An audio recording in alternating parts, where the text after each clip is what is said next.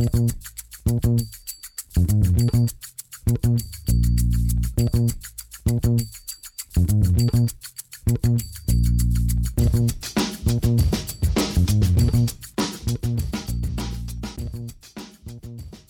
damit hallo und herzlich willkommen zu Football Rausch. Mein Name ist Tim Rausch und an meiner Seite ist wie immer Rahman Ruprel. Hallo Rahman. Hallo Tim. Wie ist es? Ja, wie ist es? Nix ist es. Corona äh, bestimmt unser Leben und es ist ziemlich langweilig hier zu Hause in meiner Bude. Ist, ist denn schon Weihnachtsstimmung bei dir in der Bude? Boah, bei mir in der Bude auf keinen Fall. Aber wenn ich so rausgucke, es, in München hat es ja geschneit. Ähm, also schon so ein bisschen Weihnachtsstimmung ist schon. Ja, bei uns hat es auch geschneit. Das, also ich, ich kenne das ja gar nicht aus, aus Wuppertal. Ja, aus Köln kenne ich das auch nicht. Naja, ja, logischerweise auch nicht. äh, deswegen, ich finde das immer so eine, eine, sehr nette Abwechslung mal. Ähm, aber ich würde sagen, wir quatschen lieber über Football als über das Wetter. Äh, ist ein guter Plan. Weil es geht nämlich so langsam echt auf die Zielgerade zu. Ähm, wir kommen jetzt zum 13. Spieltag. Ich habe echt das Gefühl, dass das fliegt einfach so vor, vorbei. Ähm, 13. Spieltag, noch insgesamt, lass mich zählen, 13, 14, 15, 16, 17, noch fünf Spieltage. Und der Spieltag, boah, ich weiß nicht. Also es sind echt nicht viele spannende Partien dabei. Ich weiß, es ist natürlich jetzt äh, nicht so schlau, das direkt am Anfang zu sagen, weil dann vielleicht Hörer abschalten und denken, ja, äh, muss man sich nicht reinziehen. Aber wir versuchen natürlich euch die wenigen Partien, die gut sind, schmackhaft zu machen. Ähm, wir werden auf jeden Fall über Titans Browns reden, beide 8 und 3. Ähm, dann haben wir überlegt, Giants gegen Seahawks, so in Anführungsstrichen blöd. Es klingt zwei Division Leader, beziehungsweise klingt nur bei einem Team blöd. Äh, Seahawks spielen ja eine gute Saison. Ähm, dann blicken wir noch auf die Rams, die auf die Cardinals treffen und wir reden noch ein bisschen über Pittsburgh. Ähm, und zwar noch mit Bezug auf das Spiel am Mittwoch und dann auch auf das Spiel gegen Washington, die mit den Giants um den ersten Platz in der NFC East kämpfen. Tatsache. Klingt das nach einem Plan? Ja, das klingt nach einem guten Plan. Ja, Steelers, Pittsburgh Steelers würde ich sagen, ist das erste Thema. Ähm, stehen 11 und 0 ist gefühlt das, das umstrittenste äh, ungeschlagene Team, was mir je untergekommen ist, weil sie einfach nicht, nicht dominant gewinnen. Äh, jetzt am, am Mittwoch auch wieder gegen die Ravens, die total Corona geplagt, also mit ganz vielen Ausfällen äh, antreten mussten. Auch nur ein knapper Sieg. Wo, wo siehst du die Steelers? Ich habe manchmal gehört, dass, dass die eigentlich nur ein durchschnittliches Team sind. Die anderen sehen sie im Super Bowl. Wo siehst du sie? Durchschnittlich wäre jetzt ein bisschen hart bei 11-0. ähm, nee, ich sehe sie schon in der, in der Spitzenkategorie, aber nicht ganz oben. Also ganz oben sind für mich die, die Kansas City Chiefs. Ähm, die wirken einfach so eingespielt und ich glaube auch, dass sie gegen, gegen die Steelers, also im direkten Matchup, äh, hätten die Steelers Probleme. Denn Patrick Mahomes äh, weiß wie kein Zweiter mit einem Pass, Rush umzugehen. Und äh, die, die Secondary des Steelers, die ist zumindest angreifbar. Also da kann man schon, da kann man schon Yards kreieren. Und Patrick Mahomes hat das jetzt gezeigt gegen den blitzlastige Defense zum Beispiel, wie die äh, Tampa Buccaneers, äh, wie er damit umzugehen hat. Deswegen glaube ich, dass das Matchup zum Beispiel gegen die Steelers sprechen würde. Ich würde die Steelers schon so in den Top 5 ansehen, aber nicht auf Platz 1 äh, weiter, also ob er, ob er 2, 3, 4, das ist, da kann man drüber streiten. Das Problem bei den Steelers äh, ist nämlich die Offense in meinen Augen. Das ist kein großes Problem, aber sie ist halt eben alles andere als Elite. Big Ben macht seinen Job in Ordnung, aber jetzt auch nicht, jetzt auch nicht gut. Also da sind teilweise wilde Plays dabei, Interceptions, Würfe, wo du dich fragst, äh, warum hat er das jetzt gemacht? Sie setzen sehr viel aufs Passspiel, also laufen wirklich wenig, trotz Führung. Teilweise denke ich, teilweise bin ich davon Fan. Ähm, manchmal kann man aber auch durchaus mal in der Red Zone oder an der Goal-Line ruhig laufen bei, bei First Down. Ich finde das nicht verkehrt. Also so, so oft wir sagen, dass das Laufspiel äh, ineffektiv ist, aber bei Short Yardage finde ich das Laufspiel doch schon ganz gut. Und machen die Steelers irgendwie selten und wenn, dann klappt es auch nicht so gut. Das wäre noch eine Schwachstelle, aber es ist schon ein Top-Team. Also das zu sagen, Durchschnitt wäre ein bisschen übertrieben. Ja, das, das ist natürlich auch ein Top-Team, weil die Defensive total viele Plays kreiert. Also man hat wirklich das Gefühl, jede Woche mindestens zwei Turnover und ein Touchdown, ein Defensiv-Touchdown. Ähm, jetzt fällt ein Bud Dupree aus, Edge Rusher, der auf dem Papier 43 Pressures diese Saison hat, was sehr, sehr gut ist, und 9 Sacks. Laut PFF nur eine Note von 60. Ähm, muss ich den, muss ich PFF einfach ein bisschen widersprechen? Ich finde, der ist enorm wichtig für die Defensive, oder? Total. Und der hat auch vor allem die, die, schwierigste Aufgabe in dieser Defense. Er muss immer gegen den Left Tackle ran. Also meistens halt eben gegen den besten Tackle. Und äh, dafür macht er einen richtig guten Job. Klar, kriegt häufig das 1 gegen 1 dann auch, aber ich meine, das 1 gegen 1 gegen musst du gegen so einen Nummer 1 Tackle eben auch erstmal gewinnen. Und äh, Devin Bush ist ja schon ausgefallen in dieser Defense. Jetzt fällt äh, Bud Dupree aus.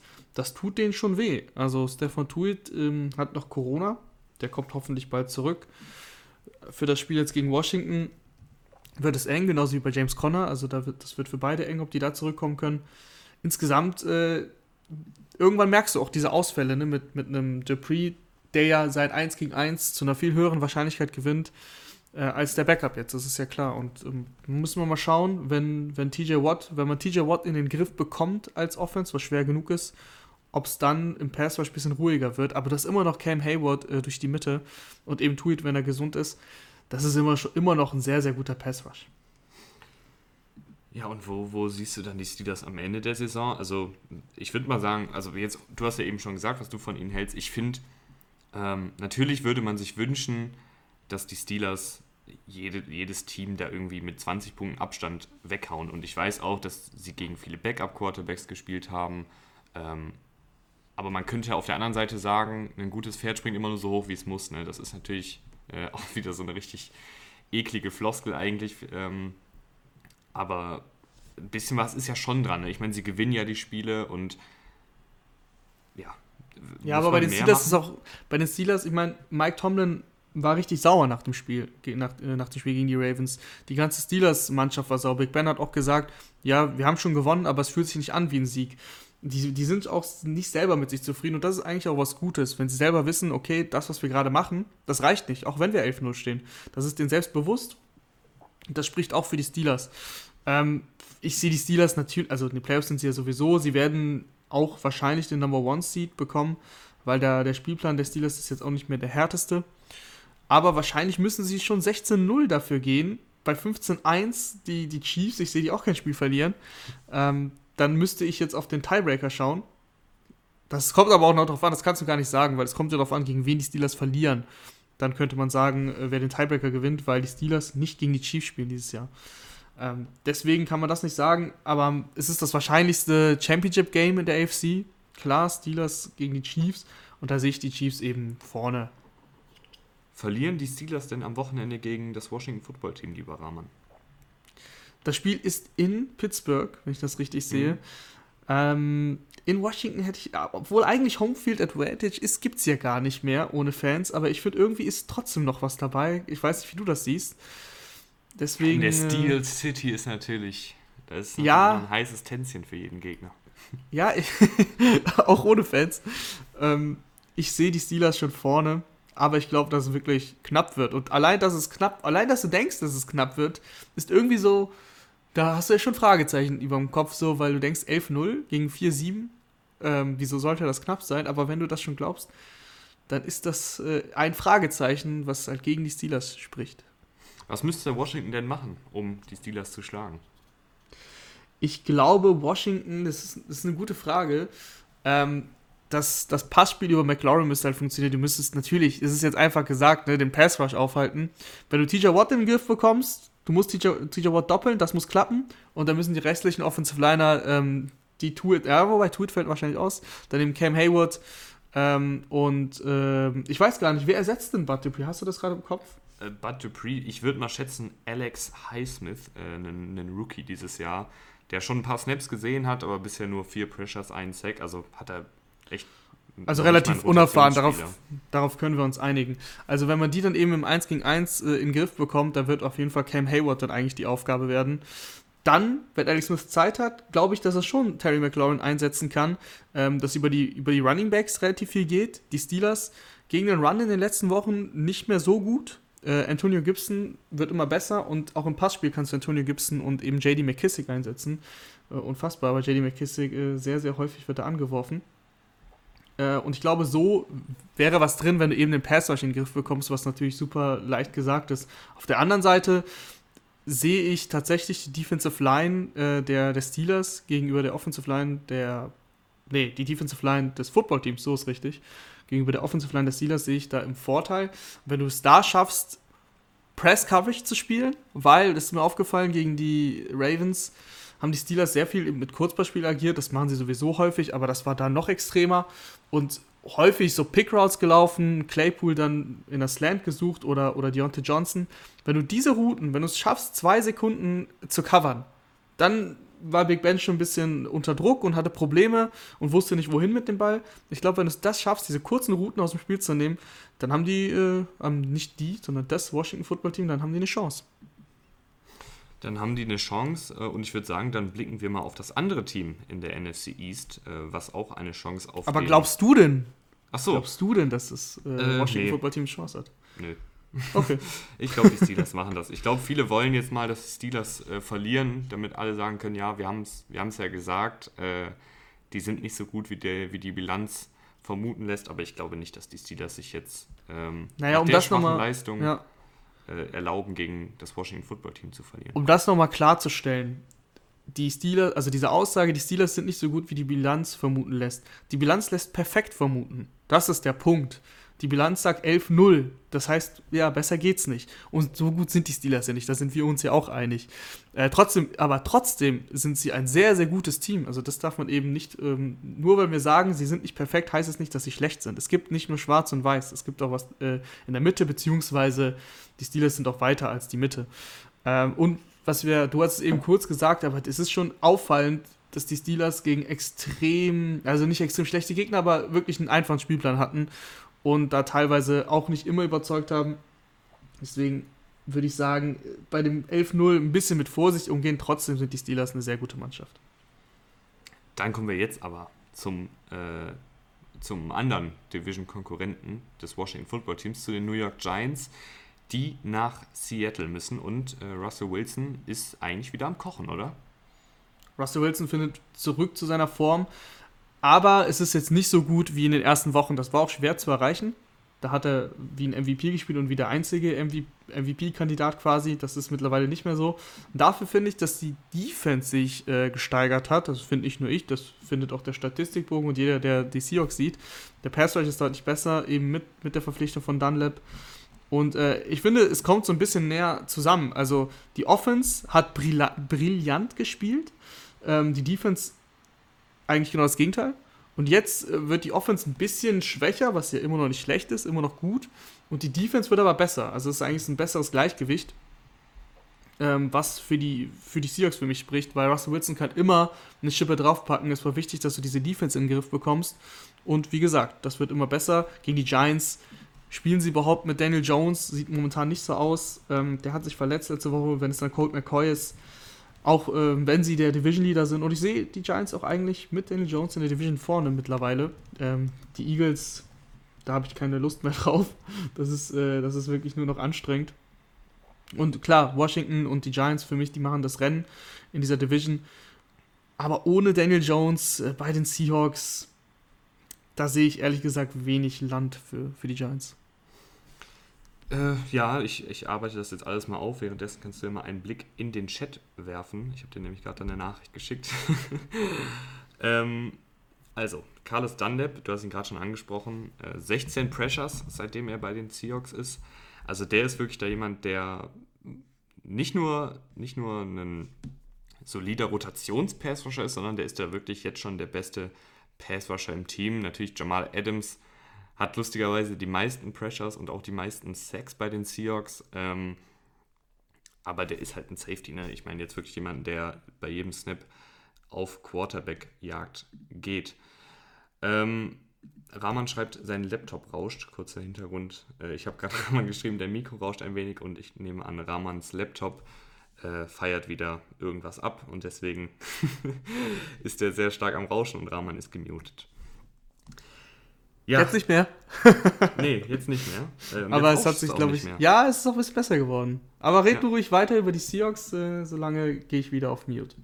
Nee, ach, Rahman, jetzt mute dich doch nicht. Hau, hau nicht ab. Bin Jetzt doch da. Jetzt ist er wirklich. Nee, ist er nicht. Hallo. Bin doch da. Ja, äh, du hast eigentlich schon das meiste über die Seahawks gesagt, äh, Russell. Aber was hältst du denn, was hältst du denn von den Giants? Also guck mal, die Giants sind ja jetzt gerade Division Leader und ich finde, Daniel Jones spielt in den letzten Wochen besser, auch wenn er jetzt vielleicht nicht spielen kann gegen die Seahawks. Trotzdem müssen wir ja das große Ganze sehen. Glaubst du, dass die eine Chance haben in dieser Division? Beziehungsweise eine Chance haben sie natürlich in der NFC East, aber glaubst du, siehst du sie auch vorne? Und wo siehst du die Stärken der Giants?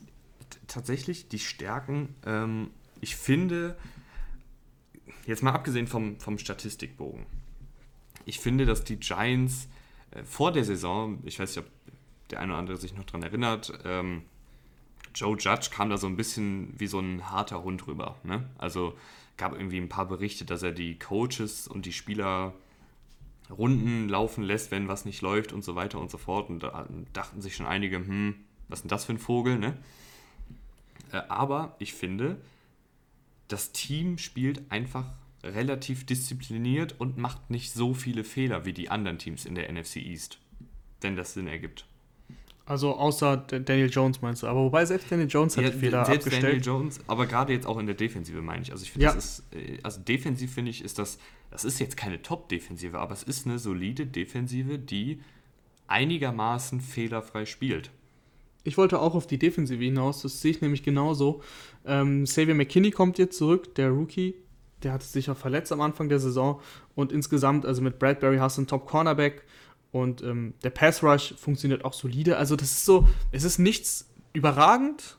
Ähm, sehr, Bradbury könnte man da noch rein, rein diskutieren, aber ansonsten ist nichts überragend, aber es ist sehr viel gut, sehr viel solide und wenig schlecht. Und eben, wie du gesagt hast, wenn du so wenig Fehler machst, dann gewinnst du halt ähm, das, ein oder andere, das ein oder andere Spiel in der NFL. Wie gesagt, gegen die Seahawks wird es jetzt schwierig, aber im Großen und Ganzen gefallen mir die Giants eigentlich. Daniel Jones, finde ich, macht eigentlich Fortschritte in den letzten Wochen. Da haben wir ja schon in der einen oder anderen Folge schon diskutiert. War es das schon für Daniel Jones? So weit würde ich jetzt noch nicht gehen. Ähm, es ist immer noch vieles wackelig bei ihm, aber trotzdem, allein schon, dass er die Fehler abstellt in den letzten Wochen, kaum Turnover. Das, ja, es gab ja mal eine Statistik, glaube ich. das ist ja das Wichtigste, finde ich. Das ist Genau. das, das Allerwichtigste. Äh, auf jeden Fall. Turnover vermeidet. Auf jeden Fall, in jedem, in jedem Footballspiel, äh, für jede Footballmannschaft, Turnover, das ist das A und O. Also wenn du häufig den Ball abgibst in ungünstigen Situationen, könnt ihr euch ja selber ausrechnen. Aber deswegen ähm, mag ich die Giants, die haben ein gutes Konstrukt, die haben auch die Waffen. Die sind teilweise inkonstant. Golden Tate, äh, die Uhr läuft langsam ab in der NFL oder zumindest bei den Giants. Nee, die, die, ist schon, die ist schon stehen geblieben. Die ist schon Golden stehen geblieben. Tate? Ja, okay. Aber man, man denkt immer noch bei Golden Tate, oh, der tolle Receiver nach dem Catch. Da muss man sich ein bisschen von lösen. Äh, Sterling Shepard gefällt mir ganz gut. Darius Slayton in der letzten Woche auch abgetaucht. Äh, eigentlich bin ich ein Fan von Darius Slayton als X-Receiver. Wirklich hat, hat Speed und kann auch ähm, gute Routen laufen, aber in den letzten Wochen auch ein bisschen abgetaucht. Das, da muss mehr Konstant, äh, Konstanz rein. Ähm, Ingram wird besser, der hatte einen schwachen Saisonstart, aber Ingram wird jetzt wirklich besser. Hatte jetzt letztens wieder sechs Catches, über 130 Yards. Äh, Dann, wenn die alle, wenn das die Rädchen ineinander greifen und alle konstanter werden, was man dieses Jahr jetzt nicht mehr erwarten kann, aber für, fürs nächste Jahr auch, für die Offseason, dann finde ich, dass die Giants noch echt Potenzial haben. Ja, ich würde sagen, wir können ja, wir haben ja heute ein bisschen mehr Zeit, ne, weil einfach nicht so viele spannende Spiele sind und deswegen können wir auch mal ein bisschen mehr die einzelnen Personalien beleuchten. Und ich finde, einen Daniel Jones, ähm, das Problem war halt immer, jedes Spiel mindestens ein Fumble und eine Interception gefühlt. Und das war, hat sich so durchgezogen bis zur Saisonhälfte, würde ich mal ungefähr schätzen. Ähm, und das hat halt vieles der, der guten Sachen, die er gemacht hat, überdeckt, weil du kannst ja noch so ein guter Quarterback sein, wenn du drei Turnover pro Spiel hast, dann, dann, dann sorgst du halt dafür, dass dein Team verliert, so hart es jetzt klingt.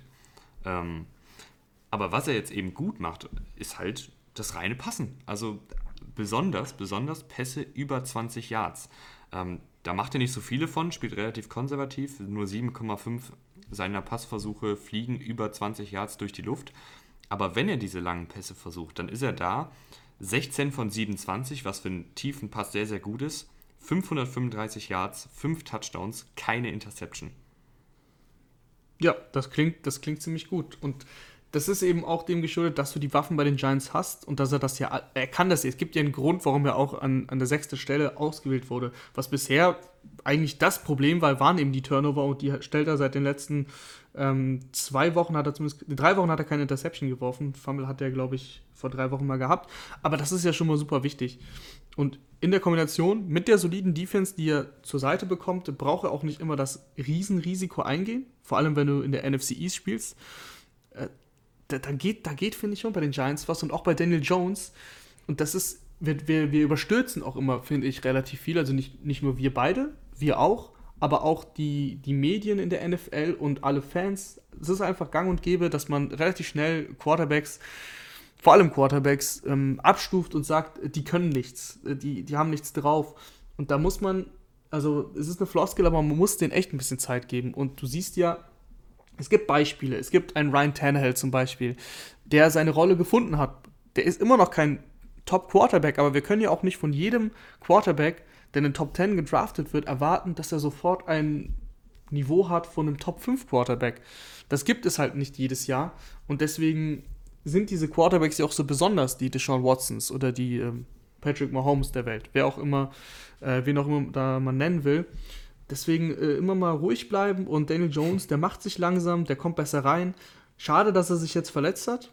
Hoffentlich fällt er nicht lange aus. Und dann warten wir mal ab und vielleicht fällen wir das Urteil dann in der Offseason, aber vielleicht warten wir auch nochmal noch mal ein Jahr und schauen, weil er wird starten nächstes Jahr bei den Giants. Ich glaube, das hat er sich jetzt erkämpft mit den Leistungen in den letzten Wochen und die Giants, je nachdem, wenn sie die Division gewinnen, haben sie sowieso überhaupt keinen hohen Pick. Dann sind sie irgendwo um 19 rum gerade. Klar, wenn sie jetzt die Division nicht gewinnen, dann sind sie automatisch schon fast, äh, in, äh, sind sie in den Top 10. Deswegen, das ist halt so ist schwierig auch einzuschätzen. Trotzdem glaube ich, dass sie auf keinen Fall einen Quarterback draften werden, und auch nicht früh. Also da geben sie Daniel Jones noch eine Chance und ich finde auch zu Recht. Ich glaube, das, das spannendste Duell, du hast eben schon Carlos Dunlap angesprochen, das spannendste Duell wird sein Carlos Dunlap äh, auf der rechten Seite gegen den Rookie Andrew Thomas, gegen Left Tackle Andrew Thomas, den sie äh, mit dem vierten Pick war es das der vierte Pick? Das war der vierte Pick, ja. Vierte Pick gewählt haben, äh, also als den ersten Tackle. Und der hat echt Probleme diese Saison. Also generell als Left Tackle Rookie ist er immer hart, ähm, aber wenn man sich die anderen Tackles aus der Klasse anguckt, die spielen deutlich besser. Andrew Thomas bisher 44 Pressures zugelassen und 6 Sacks. Das sind beides die Höchstwerte, beziehungsweise die Sackzahl ist, glaube ich, in den Top 3 das wird, glaube ich, ein ganz, ganz langer Arbeitstag, gerade gegen einen Carlos Dunlap, der eben so viel Erfahrung, so viel Technik und so viel Finesse mitbringt. Ähm, das könnte ungemütlich werden. Definitiv, Carlos Dunlap, das wollte ich jetzt gerade nochmal nachschauen, der hat nicht mittrainiert gestern. Ähm, woran das jetzt genau lag? Der hat was am Nacken, glaube ich. Ja, ist die Frage, ob Ich weiß nicht, das sind natürlich zwei, äh, die Körpergegenden sind relativ weit auseinander, aber ich meine, eins von beiden ist richtig. ich bin gerade hier am Schauen im Injury Report. Carlos Dunlap did not practice question. Also er wird schon questionable eingestuft hier. Mm, das natürlich wäre natürlich ein herber Verlust, wenn der nicht spielt, weil wir haben gesehen, wie der Pass Rush der Seahawks ohne Carlos Dunlap aussieht. Dann muss ähm, Jamal Adams noch mehr machen das ist, weiß nicht, ob das immer so gut ist, wenn man Jamal Adams nur noch als Passrusher einsetzt. Er wird gefühlt schon sehr, sehr viel als Passrusher eingesetzt. Ich finde, da geht auch so ein bisschen was verloren. Er ist jetzt nicht der beste Cover-Safety der Liga, aber er ist jetzt auch, er ist jetzt auch nicht schlechter drin und er kann vor allem das Spiel ganz gut lesen. Und wenn er nur noch, nur noch im Passrush agiert, ähm, finde ich schon, dass du dir auch so ein bisschen was wegnimmst, weil es ist auch keine Überraschung mehr, wenn, wenn Jamal Adams als Passrusher fungiert. Das finde ich ja immer bei einem Safety, der dann runterkommt man rechnet ja im ersten Moment nicht damit. Bei Jamal Adams ist man ja fast überrascht, wenn er das nicht macht. Deswegen wäre es, glaube ich, schon ein Verlust, wenn du dann noch mehr auf ihn setzen musst und eben ohne Carlos Dunlap. Ähm, aber müssen wir abwarten. Es ist auf jeden Fall ein interessantes Duell mit Andrew Thomas, weil Andrew Thomas echt extrem, ja, ich will, nicht, ich will ihn nicht so hart kritisieren, weil er ist ein Rookie. Ich habe eben gesagt, man muss Rookies Zeit geben und das gilt vor allem auch bei Offensive Tackles. Er sieht einfach nicht gut aus. Das muss man ja so sagen. Und vor allem im Vergleich, du hast gesagt, im Vergleich zu den anderen Tackles, ob es jetzt ein Jedrick Wills ist oder Mackay Beckton, der sehr gut aussieht, äh, obwohl er bei den Jets spielt, ähm, da muss auf jeden Fall mehr kommen und das wird eine harte Aufgabe für ihn gegen Carlos Dunlap. Dann ähm, machen wir, oder willst du noch, äh, natürlich, äh, wer gewinnt? Ja, ich habe es ja schon durch die Blume gesagt, äh, wird ganz also ohne Danny Jones wird sowieso fast unmöglich ähm, und deswegen glaube ich, die Seahawks machen das. Ich glaube auch, die Seahawks machen das. Und dann würde ich sagen, kommen wir jetzt zu einem Spiel, wo es nicht so klar ist, nämlich zu Browns gegen Titans. Beide Teams 8 und 3 und beide Teams mit einer sehr, sehr ähnlichen Spielphilosophie.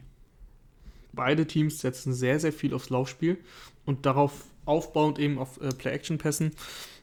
Gefällt mir eigentlich ganz gut. Ich finde, Kevin Stefanski macht den, einen herausragenden Job. Ist für mich einer der Kandidaten für Coach of the Year, weil ich finde, dass er unfassbar viel rausholt aus dieser Mannschaft. Ich habe ja schon häufig hier betont, dass es für mich kein gutes, mh, keine gute Mannschaft ist, in dem Sinne von, dass ich sagen würde, in den Playoffs gegen die meisten anderen guten Mannschaften haben sie keine Chance, aber sie gewinnen trotzdem sehr viele Spiele. Sie stehen 8-3, da kann man nicht gegen argumentieren und das spricht eben für Kevin Stefanski. Äh, Baker Mayfield macht weniger Fehler, weil er auch weniger machen muss. Das Laufspiel mit den beiden Backs, das ist für ganz klar beste Running Back Duo der Liga, würde ich sagen, mit Chubb und Hunt. Funktioniert eigentlich Woche für Woche. Du hast die beste Offensive Line der Liga. Und äh, auf der anderen Seite mit, dem, mit den Titans ziemlich ähnliche Spielphilosophie mit Derrick Henry. Du hast nicht zwei Running Backs, aber Derrick Henry ist äh, ungefähr so breit wie zwei Running Backs. Und ähm, auf Receiver hast du eben AJ Brown, den du den Ball geben musst, der dann die meisten Yards nach dem Catch kreiert, aller Receiver. Also es ist, es ist sehr spannend. Ich sehe die Titans aber eigentlich im Vorteil, weil die Browns auf ähm, Denzel Ward verzichten müssen, der verletzt ist. Miles Garrett kehrt zwar zurück, aber die Secondary ohne Denzel Ward haben wir ja gesehen, schon letzte Woche, da hat selbst Mike Glennon gut ausgesehen. Ähm, und das sagt eigentlich schon ziemlich viel.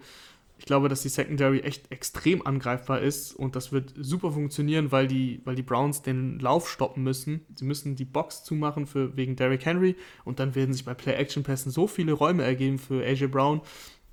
Es würde mich nicht wundern, wenn, wenn AJ Brown für 70 Jahre einen Touchdown erzielt oder auch Corey Davis wird viel, viel Platz bekommen. Äh, da sehe ich einfach das klare Matchup-Vorteil bei den Titans. Andersrum ist für mich Baker Mayfield schlechter als äh, Ryan Tannehill und macht mehr, mehr Fehler, ist äh, nicht so akkurat bei Play-Action-Pässen wie ein Ryan Tannehill. Und deswegen äh, glaube ich, dass Baker Mayfield das nicht so gut ausnutzen kann. Was, es ist eigentlich, es kommen ja, treffen ja zwei sehr ähnliche Offenses aufeinander und da sind die Titans für mich einfach besser. Ja, ähm, okay, das war jetzt wieder eine ganze Menge äh, Stoff. Ich, ich werde dich eins nach dem anderen jetzt wieder abfragen und meinen Senf Ja, ich, ich, ich, kann mich nicht kurz fassen, das ist einfach. ähm, Nick Chubb holt lediglich 0,9 Yards pro Lauf oder holt insgesamt 0,9 Yards weniger pro Lauf raus als Baker Mayfield pro Pass. Das äh, spricht sehr, sehr für äh, Nick Chubb. Also Nick Chubb 6,3 Yards im Schnitt pro Laufversuch 2,4 Yards over expected pro Lauf. Äh, was bedeutet over expected? Da wird bei der Ballübergabe gemessen, ich weiß, fragt mich bitte nicht, äh, wie das gemessen wird, aber auf jeden Fall wird bei der Ballübergabe gemessen, da werden so Faktoren einbezogen wie, wie steht die Offensive Line, wie steht die Defense, ähm, wo ist der Ballträger und so weiter und so fort. Kein Plan, wie die das machen, aber auf jeden Fall wird basierend auf diesen Daten eine zu erwartende, äh, ein zu, eine zu erwartende Laufleistung bewertet. Und Nick Chubb schafft immer 2,4 Yards mehr als diese Laufleistung berechnet. Keine Ahnung, ist auf jeden Fall ein guter Stat, da ist er Platz 1. Das soll einfach nur sagen. Nick Chubb ist ein guter Running Back. Dann holt er noch durchschnittlich 4,43 Yards nach dem Kontakt mit einem Defensivspieler raus und sieht prozentual gesehen die drittmeisten Boxes mit acht oder mehr Spielern. Das war jetzt sehr viel, ne? Sehr ja, viel, du sagst äh, mir immer, ich würde zu viel auf einmal sagen, aber du hast jetzt hier mit den Stats um dich geschossen. Aber äh, ich wollte einfach mal sagen, dass, dass Nick Chubb ein sehr, sehr guter Running Back ist. Ja, Nick Chubb ist für mich ähm, in einer Kategorie mit, mit Derrick Henry oder Delvin Cook, was äh, die reinen Runner angeht. Also ich weiß jetzt nicht, ob ich jemanden vergesse, aber das sind für mich aktuell, die auch spielen und gesund sind, äh, die besten Runner in der NFL. Es ist einfach wirklich ich glaube, Dick Chubb hat die meisten auch, ähm, die meisten Rushes mit über 20 Yards. Also plus 20 Yards-Läufe ist er der Führende der Liga. Und das, obwohl, und das, obwohl er sechs Spiele verpasst hat, sechs oder sieben Spiele verpasst hat durch eine Verletzung. Das ist ein extrem ähm, erstaunlicher Wert. Und wir sehen es auch Woche für Woche, dass er einfach, seitdem er wieder zurück ist, in jedem Spiel einen 50-Yard-Lauf, glaube ich, hatte. Also das ist extrem, extrem überzeugend, was, was Nick Chubb da aufzieht. Und dank der Offensive Line, muss man auch sagen, die ist wirklich sehr, sehr gut. Ähm, vor allem mit äh, Wyatt Teller oder wie er, wie er ausgesprochen wird auf Guard. Das ist wirklich, funktioniert sehr, sehr gut. Aber wir müssen jetzt über dieses Spiel diskutieren. Warte, warte, warte, Rahman, Rahman. Wyatt hm. Teller serviert da sehr viele gute Rushing Lanes. Oh ja. du und deine Wortspiele. Aber um mal zurück auf das Spiel zu kommen, ich, ich weiß nicht, ob das reicht. Ob diese, ob diese Dominanz im Laufspiel gegen die Titans reichen wird, weil ich bin mir ziemlich sicher, dass wir hier einen Shootout sehen werden. 50 plus Punkte. Oh. Ja, doch, bin ich mir relativ sicher, weil ich glaube, dass weder die Browns, die Browns erst recht nicht, aber auch die Titans Schwierigkeiten haben werden, ähm, den Gegner zu stoppen.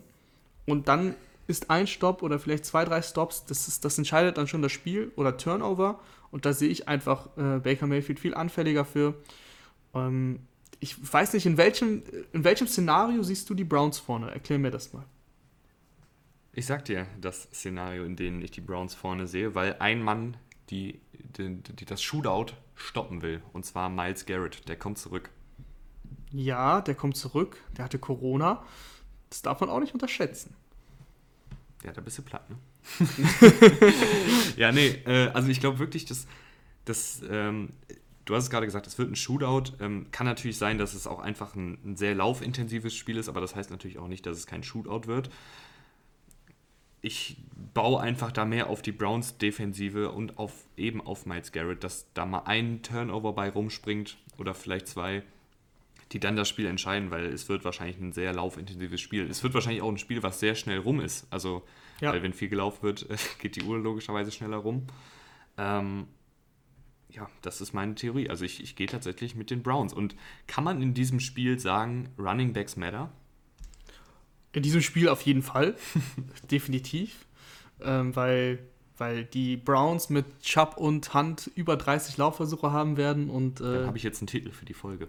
Ja. Das wird viele, viele Leute verstören, gerade aus der Analytics-Bubble. Triggern, wie man so schön sagt. Ja, so jung bin ich nicht mehr. so jung bist du nicht mehr. ähm, Running Backs Matter definitiv in dem Spiel, weil beide halt einfach auch extrem viel darauf setzen. Aber aber, ganz großes Aber, es wird das Spiel nicht entscheiden. Weil ich habe jetzt häufig gesagt, so beide, äh, super geile Runningbacks, mag ich beide sehr und sind beide besten, gehören zum Besten der Liga, aber im Endeffekt macht den Unterschied für mich Tannehill. Tannehill ist solider als Mayfield.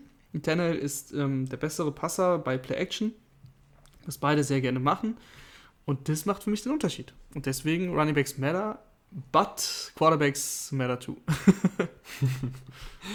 es ist einfach alles wichtig. Also ich finde, das, das wird, glaube ich, ein sehr, sehr geiles Spiel für jeden, der so ein bisschen auf Oldschool-Football steht. Das kann man, glaube ich, festhalten. Auf jeden Fall. Und dann gehe ich mit den Browns und du mit den Titans und wir beide gehen jetzt zusammen rüber in die Wüste. Und zwar zu den Arizona Cardinals, äh, die die LA Rams empfangen. Ja, also die, die, die Cardinals sind ja wirklich äh, extrem anfällig gegen die Rams. Den letzten sechs Spielen sechsmal verloren. In jedem Spiel haben sie auch über 30 Punkte kassiert und haben eigentlich gar kein Land gesehen gegen die Rams. Ändert sich das diese Woche? Ich habe da so meine Zweifel. Also ich mag, ich gehe ja gerne mit dem besseren Quarterback und für mich ist Kyler Murray der bessere Quarterback als Jared Goff, aber Kyler Murray hat in den letzten Wochen auch Probleme. Äh, er kriegt sein Laufspiel nicht äh, ins Rollen. Er hat Probleme an der Schulter, auch wenn er gestern wieder voll trainiert hat. Das ist ein gutes Zeichen. Aber er hatte jetzt in den letzten Wochen Probleme an der Schulter. Und wenn das Laufspiel von Murray nicht funktioniert hat, dann hat so irgendwie die ganze Offense ein bisschen ge ge gestottert. Ähm, nur auf DeAndre Hopkins geht es nicht und du hast gute Matchups jetzt für die Rams. Du hast Jalen oh, Ramsey. Stimmt. Oh, da, da. Get your popcorn ready. Ja. genau, also du hast Jalen Ramsey gegen DeAndre Hopkins. Äh, das wird auf jeden Fall Spaß machen. Ähm, du hast Aaron Donald in der, in der Defensive Line, logischerweise, der auch ein Zerstörer ist, egal ob gegen den Pass oder gegen den Lauf. Deswegen finde ich, dass die Cardinals echt schwierige Matchups haben. Auf der anderen Seite die Rams, das ist echt eine schwierige Nummer ne, mit Jared Goff. Also, wenn, das, wenn die Rams nicht in ihrer Spur sind, so wie es McVay gerne hätte, das heißt, das Laufspiel funktioniert ähm, und du baust eben darauf dein Play-Action auf oder deine Screen-Pässe äh, funktionieren, das macht er auch gerne über Woods oder über Cup, dann sieht diese Offense manchmal aus wie aus einem Guss. Wenn das aber nicht funktioniert, und das hat es zum Beispiel gegen die 49ers überhaupt nicht, wenn du es schaffst, die Screens rauszunehmen, bei Play Actions den ersten Read von Goff zuzumachen, der meistens eben auf die Seite, wo er rollt, der ähm, Receiver in der Flat ist, oder äh, wenn du das Laufspiel stoppst. Also wenn du das hinbekommst, wenn du sagst, okay, Jared Goff, Classic Dropback Game, schlag uns, dann hat der echt extrem Probleme. Das ist einfach so. Das ist Woche für Woche zu, zu sehen. Das ist echt auch fast mit die krasseste Extreme, finde ich, in der NFL. Weil wenn er eben da sich wohlfühlt, wenn er keinen Druck spürt, wenn, wenn das Scheme funktioniert, dann sieht er aus wie, ein, wie eben der Nummer 1 Quarterback, wo er ge, gepickt wurde, dann ist er ein akkurater Passer. Ähm, aber das ist halt natürlich, das wissen ja die Verteidigung und die Cardinals, finde ich, die haben sich gesteigert in den letzten Wochen, defensiv gesehen. Patrick Peterson, ja, man muss sagen, da geht es so langsam so ein bisschen bergab. Er ist nicht mehr der Nummer 1 Cornerback, der er mal war, aber er kann immer noch vereinzelt Topspiele zeigen, wie gegen DK Metcalf zum Beispiel. Deswegen, äh, insgesamt glaube ich, dass die Rams vorne sind, weil sie es nicht so schaffen werden wie die 49ers, Jared Goff aus dem Spiel zu nehmen. Und dann ist die Defense der Rams zu dominant. Ja, ja, das ist alles richtig. Ich, ich weiß gar nicht, was ich noch groß jetzt erzählen soll. Ähm, ich würde ein Matchup noch hervorheben und zwar das Slot-Matchup auf, auf Seiten, obwohl nee, das ist ja dann auf Seiten beider Teams, aber das Slot-Matchup Byron Murphy, Cornerback der Cardinals gegen die Slot-Receiver der Rams, weil da passiert eine ganze Menge. Ähm, Sean McVay benutzt dann nicht nur Cooper Cup, was man jetzt denken würde, sondern auch Robert Woods. Also Cooper Cup hat 238 Snaps im Slot gesehen, Robert Woods 184 und da haben sie ganz schön viel Schaden angerichtet. Also zusammen im Slot äh, 73 Catches und fast 800 Yards. Kriegt man die beiden überhaupt dann in, in den Griff mit einem Byron Murphy, der eine solide Saison spielt, aber jetzt auch kein, kein Star-Slot-Corner ist? Nee, so richtig in den Griff bekommst du sie nicht. Ich meine, das Spiel gegen Tampa war sehr extrem mit Woods und Cup, die beide über 130 Yards hatten und über 10 Catches. Ähm, so extrem muss es jetzt nicht werden, aber es, die wirklich in den Griff zu bekommen, das ist schwierig. Das schafft auch nicht, das schaffst du auch nicht, aber das ist auch nicht die Hauptsache. Also du musst eigentlich versuchen, Jared Goff eben unter Druck zu setzen. Du musst versuchen, diese Screens auf, auf Woods und Cup zu verhindern. Da musst du gut vorbereitet sein. Du musst dir die, die Game, das, Game, äh, das Game Tape anschauen und schauen, in welchen Formationen setzen sie gerne auf Screens, damit du das lesen kannst, weil das ist ja die, das A und O bei einem Screen. Wenn du Screen liest, dann sind das meistens minus 3, 4 Yards. Wenn du es aber nicht liest und ein, zwei Sekunden zu spät bist, dann sind die Offensive Liner vor dir und dann ist es plötzlich ein Big Play. So ein, so ein Mittelding sieht man da ja selten. Ähm, wenn du das hinbekommst, es ist auch sehr wichtig, das Laufspiel zu stoppen über, über Henderson, über Akers. Akers äh, kommt immer mehr rein. Der war ja, also in den ersten Wochen ein bisschen abgemeldet, hat dann auch teilweise gar keine Snaps mehr gesehen. Der kommt jetzt besser rein und wenn das ist, glaube ich, das erstmal die Hauptsache, dass du das Laufspiel stoppst und dass du Goff kreieren lassen musst. Und danach musst du auch Pressure aufbauen und danach wäre es noch geil, wenn du auch noch so, solche Plays äh, liest wie Screens. Ähm, wenn das alles ineinander greift, dann sind die Cardinals klar vorne. Es wird natürlich nicht alles ineinander greifen, aber du bist schon mal eine, bist schon mal eine Spur weiter, wenn du eben das Laufspiel in den Griff bekommen hast. Was ist denn am Ende des Tages dein Tipp?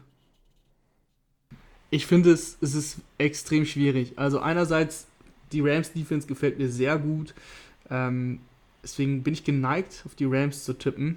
Aber, naja, ich glaube doch, es wird ein Bounceback-Spiel für Jared Goff, der, der echt schlecht war jetzt gegen die 49ers. Der wird sich jetzt steigern, wieder ein bisschen besser reinkommen und die Defense der Rams ist zu gut, deswegen tippe ich auf die Rams. Ich sage auch, dass die Rams ihre Serie von sechs Siegen in Folge, hast du gesagt? Ähm, habe ich das gesagt? Nee, habe ich nicht gesagt. Weil die Rams haben doch jetzt verloren. Ach so, du meinst gegen die, gegen, gegen Cardinals. Gegen die Cardinals. Genau, ja, 6-0. Genau. 6-0, äh, die setzen sie fort. Da, da gehe okay. ich, geh ich mit. Und dann würde ich sagen, war es das auch heute. Mal eine bisschen kürzer und knackigere äh, Folge. Ähm, ich nehme mal an, nächste Woche und gerade Richtung Playoffs wird es dann wieder die, die Stunde-Marke erreichen. Aber ihr könnt es natürlich auch gerne mal schreiben. Ich habe immer das Gefühl, also ich selber finde die etwas kürzeren, knackigeren Folgen ein bisschen besser, weil ja, man diese zwei Stunden Folgen oder wir sind jetzt nicht so für die zwei Stunden Folgen bekannt, aber auch mal diese anderthalb Stunden Folgen die sind mir manchmal selber ein bisschen zu lang. Könnt ihr uns ja gerne mal Feedback schreiben, ähm, ob ihr euch auch hier eine Stunde 10 reinziehen würdet oder ob ihr die 40, 45, 50 Minuten Folgen besser findet. So oder so äh, hoffe ich, dass wir uns wieder am Montag hören zum Football Rausch Brunch. Damit ihr die Folgen nicht verpasst, könnt ihr uns gerne auf Social Media folgen, äh, Twitter, Instagram äh, oder uns bei Spotify folgen. Äh, das hilft uns auch mal sehr, sehr weiter. Auch übrigens sehr, sehr cool, bei wie vielen Rückblicken äh, wir zumindest drin waren. Ich glaube, wir waren bei keinem einzigen auf Platz 1, was aber auch daran liegt, dass äh, die anderen Podcasts drei Monate Vorsprung hatten. Wir sind ja erst seit März, Ende März äh, am Start. Und deshalb würde ich sagen, war es das dann schon für heute, oder? Jupp, ähm, kann ich alles nur so bestätigen, was du gerade gesagt hast. Bis zum nächsten Mal. Tschüss. Ciao.